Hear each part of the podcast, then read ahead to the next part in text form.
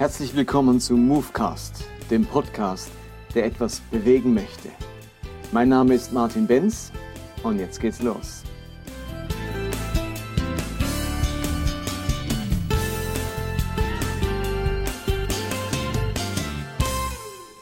Willkommen zum Movecast 58. Heute beschäftige ich mich mit dem Unterschied zwischen Johannes dem Täufer und Jesus. Immer wieder betone ich oder mache ich darauf aufmerksam, dass Jesus das vollkommene Abbild von Gottes Charakter ist. Hebräer 1, Vers 3. Jesus ist das vollkommene Abbild von Gottes Charakter, der unverfälschte Ausdruck seines Charakters. In anderen Worten, Gott ist nie anders, als er sich in Jesus Christus gezeigt und offenbart hat. Wer Jesus sieht, der sieht den Vater. Das kann Jesus immer wieder sagen. Wer mich sieht, der sieht den Vater. Und bei den vielen konkurren konkurrenzierenden Gottesbildern, bei den sehr unterschiedlichen Vorstellungen, wer Gott ist, wie Gott ist, wie sein Wesen ist, gibt uns die letzte Sicherheit und die letzte Offenbarung Jesus selbst und sein Leben. So wie Jesus sich auf Erden offenbart, offenbart er ganz viel über den Vater im Himmel, über Gott an sich. Also das Wesen Gottes zeigt sich in Jesus.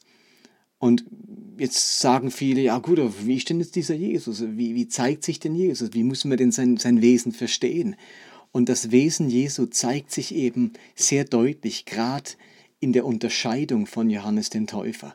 In dem, in dem Unterschied dieser beiden Männer wird eben auch ganz klar deutlich, welches Gottesbild Jesus prägt, welche Vorstellung Jesus von Gott hat und wie Jesus eben diesen Gott darstellt. Jesus und Johannes der Täufer, die sind ja miteinander verwandt das sind ja sozusagen Cousins, Vettern. Und Jesus wird etwas später als Johannes geboren und Johannes geht diesem Jesus in seinem Dienst voraus. Nun weiß man, dass Johannes wohl zu einer Wüstengemeinschaft gehört. In Lukas 1, Vers 80 heißt es, Johannes, also Johannes der Täufer, wuchs heran und sein Geist wurde stark. Dann zog er sich in die Wüste zurück und lebte dort, dort bis zu dem Tag, an dem er öffentlich in Israel auftrat. Also dieser Johannes geht als junger Mann oder als, als Jugendlicher, vielleicht sogar als Kind in die Wüste. Jetzt ist, ist, äh, wenn wir das so lesen, denken wir, ja gut, lebt halt irgendwie in der Wüste. Ähm, aber steht er, ein Überleben in der Wüste ist ja gar nicht möglich. Der kann nicht einfach so in der Wüste jetzt leben, sondern dieser Johannes lebt in der Wüste als Teil einer Gemeinschaft. Er kann ja alleine gar nicht überleben. Das macht deutlich, dass Johannes höchstwahrscheinlich Teil einer Wüstengemeinschaft war. Und für diese Wüstengemeinschaft wissen wir inzwischen seit sehr, sehr viel durch die Funde von Qumran. Es geht um diese Qumran-Gemeinschaft, eine Art Ordensgemeinschaft, von der man viel Material gefunden hat. Man wusste, man kennt ihre Ordensregel genau, man kennt ihre moralischen Vorstellungen genau, man kennt ihre Zielsetzungen genau. Und wenn Johannes in der Wüste aufwächst, dann war er höchstwahrscheinlich Teil einer solchen Ordensgemeinschaft, Teil dieser Qumran-Gemeinschaft mit ganz eigenen Vorstellungen Vorstellungen.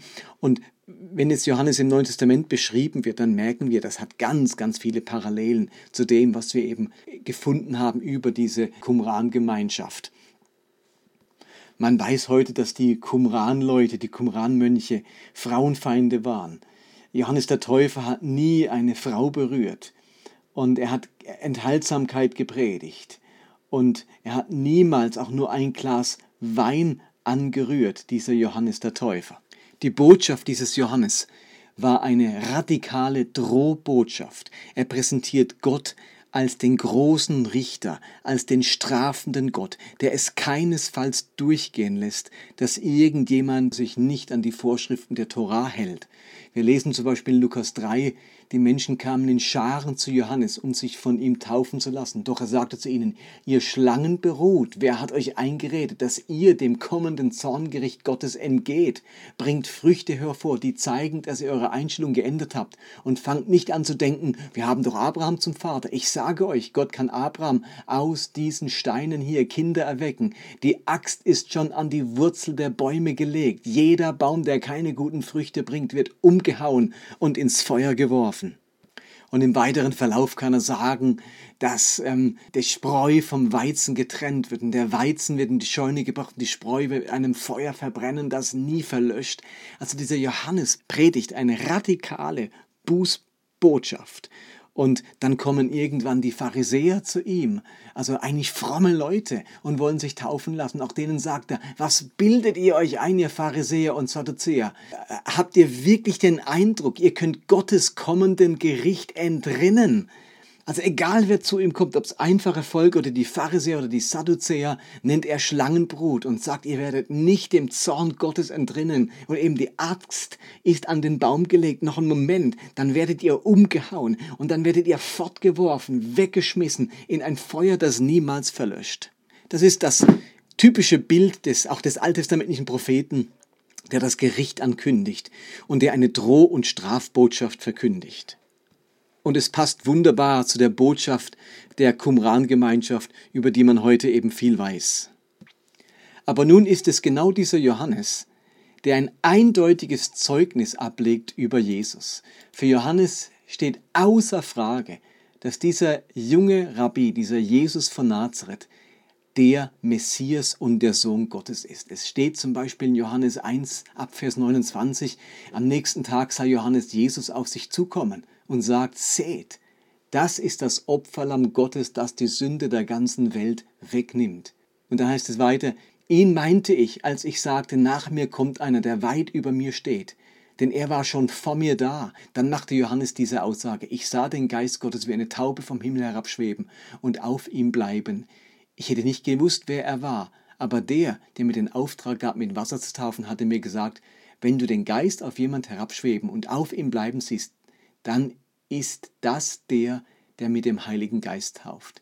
Ich habe es gesehen und bezeuge, dieser Mann ist der Sohn Gottes. Also Johannes der Täufer sagt eindeutig, klipp und klar, dieser Mann, dieser Jesus ist der Sohn Gottes. Er ist das Opferlamm Gottes. Johannes macht so deutlich auf Jesus als den Messias aufmerksam, dass die Jünger des Johannes ihn verlassen, um dann tatsächlich Jesus nachzufolgen.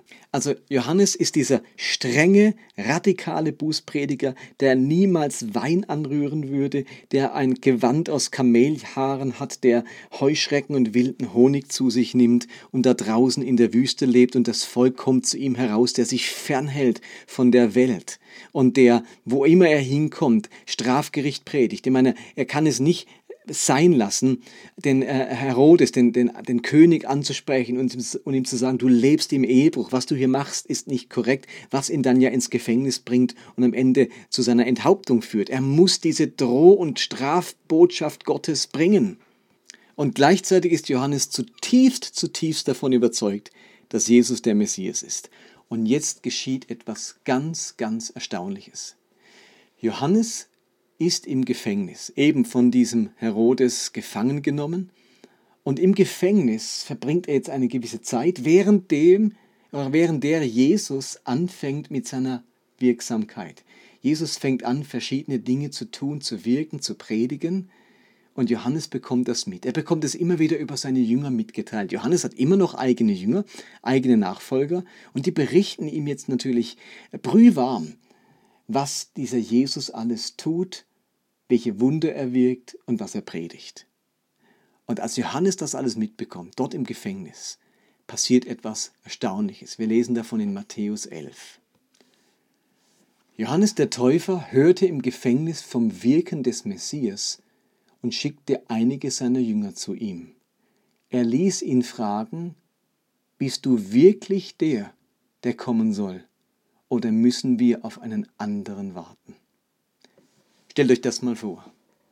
Am Anfang von Jesu Wirksamkeit, also bevor Jesus überhaupt etwas gemacht hat, kommt ja Jesus zu Johannes, um sich taufen zu lassen. Erst danach beginnt Jesu ja seine Wirksamkeit. Nach der Taufe geht Jesus in die Wüste äh, um, um, um diese Versuchung zu erleben.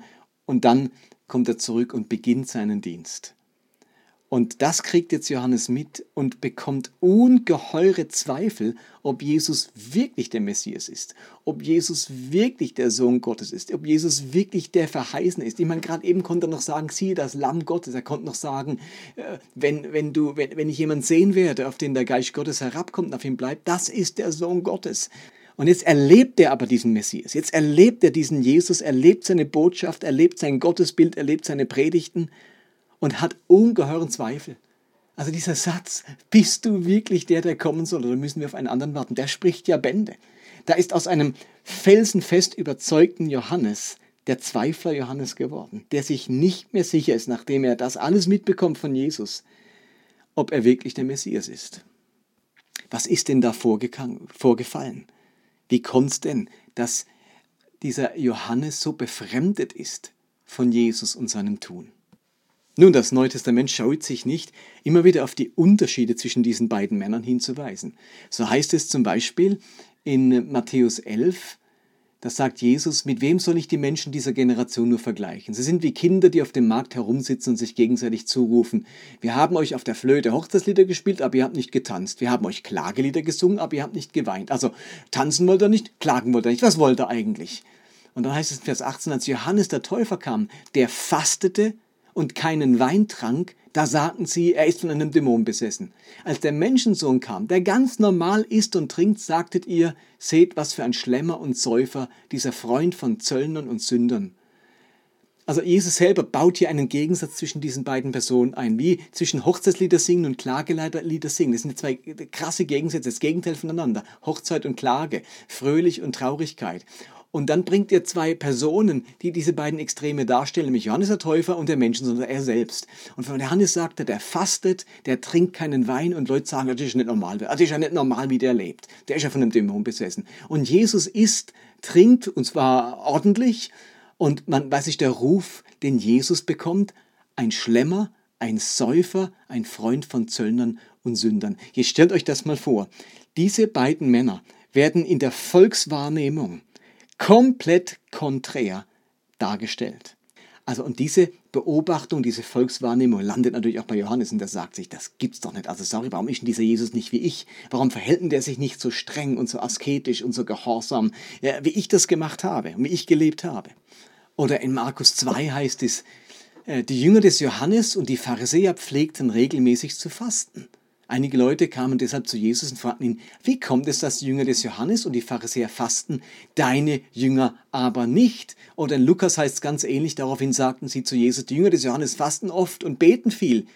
Die der Pharisäer tun das auch, aber deine Jünger essen und trinken. Auch hier merkt man, die, die Johannesjünger, die fasten, die beten, die sind streng mit sich, aber deine Jünger, die leben so ganz anders. Also Johannes bringt eine andere Art von Jüngern hervor, als Jesus Jünger hervorbringt. Die stehen im Gegensatz zueinander. Da, da gucken sich die Leute an, Jünger von Jesus, Jünger von Johannes, das ist ein Riesenunterschied.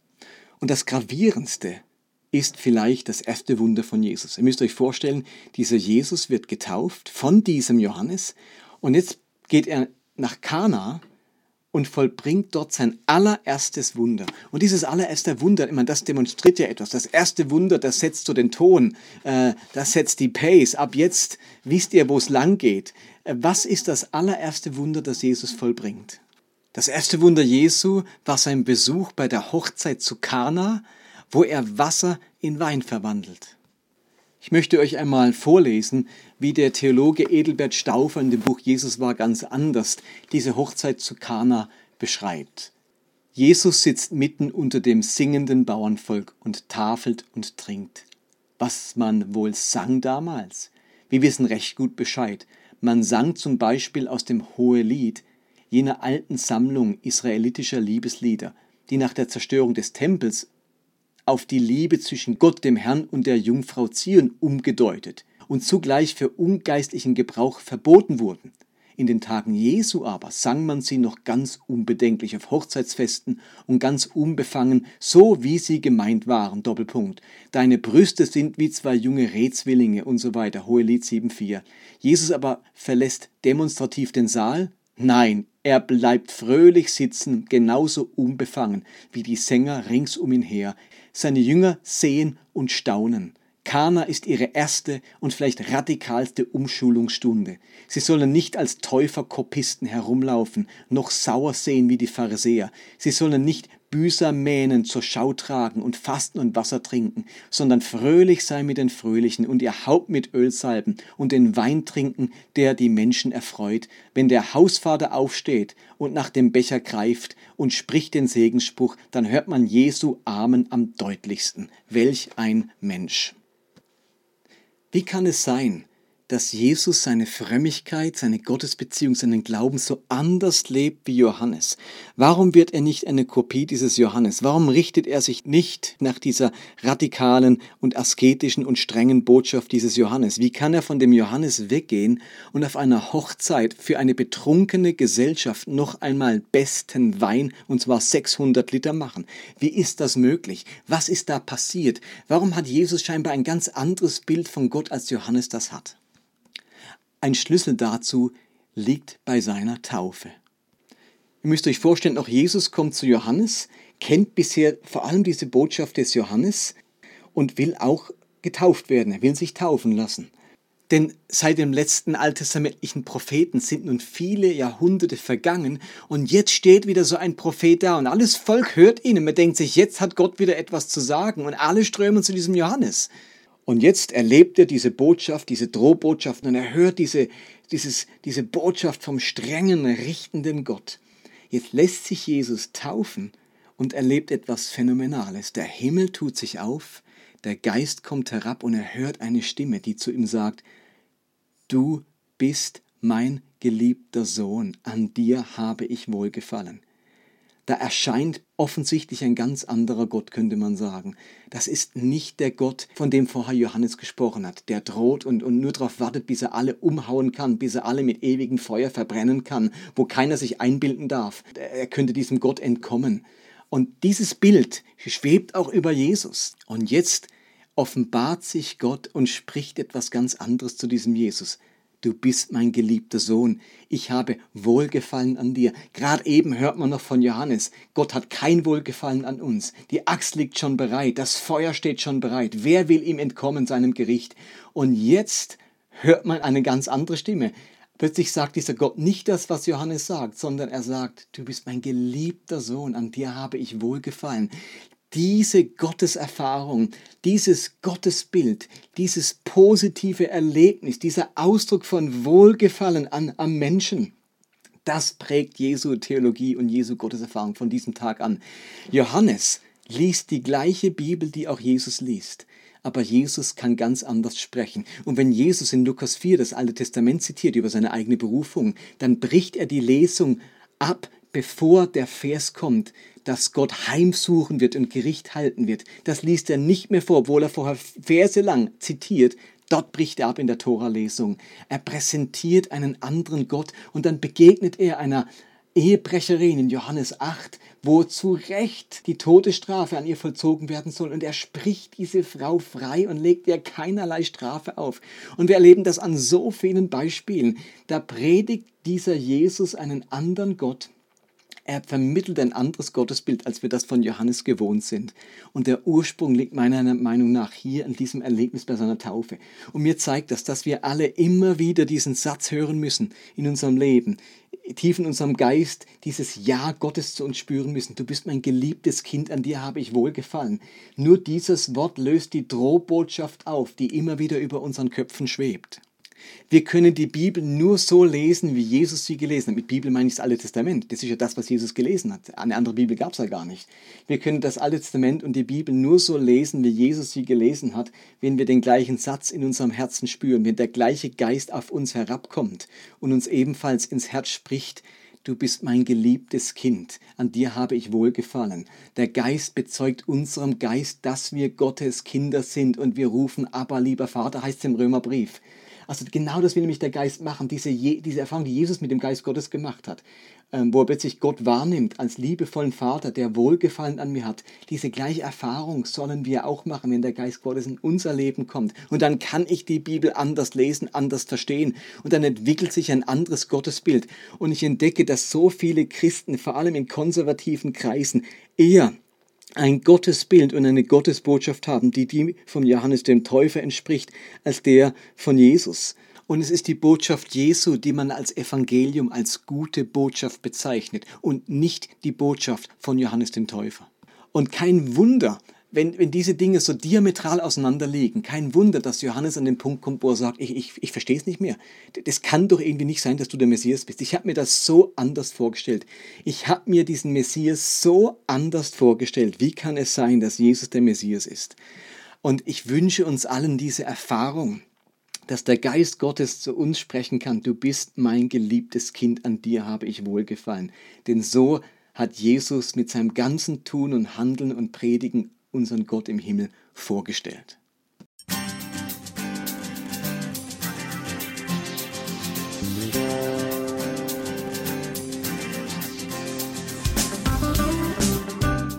Das war Movecast für heute. Ich hoffe, dass es etwas bewegt in eurem Leben und in eurem Glauben.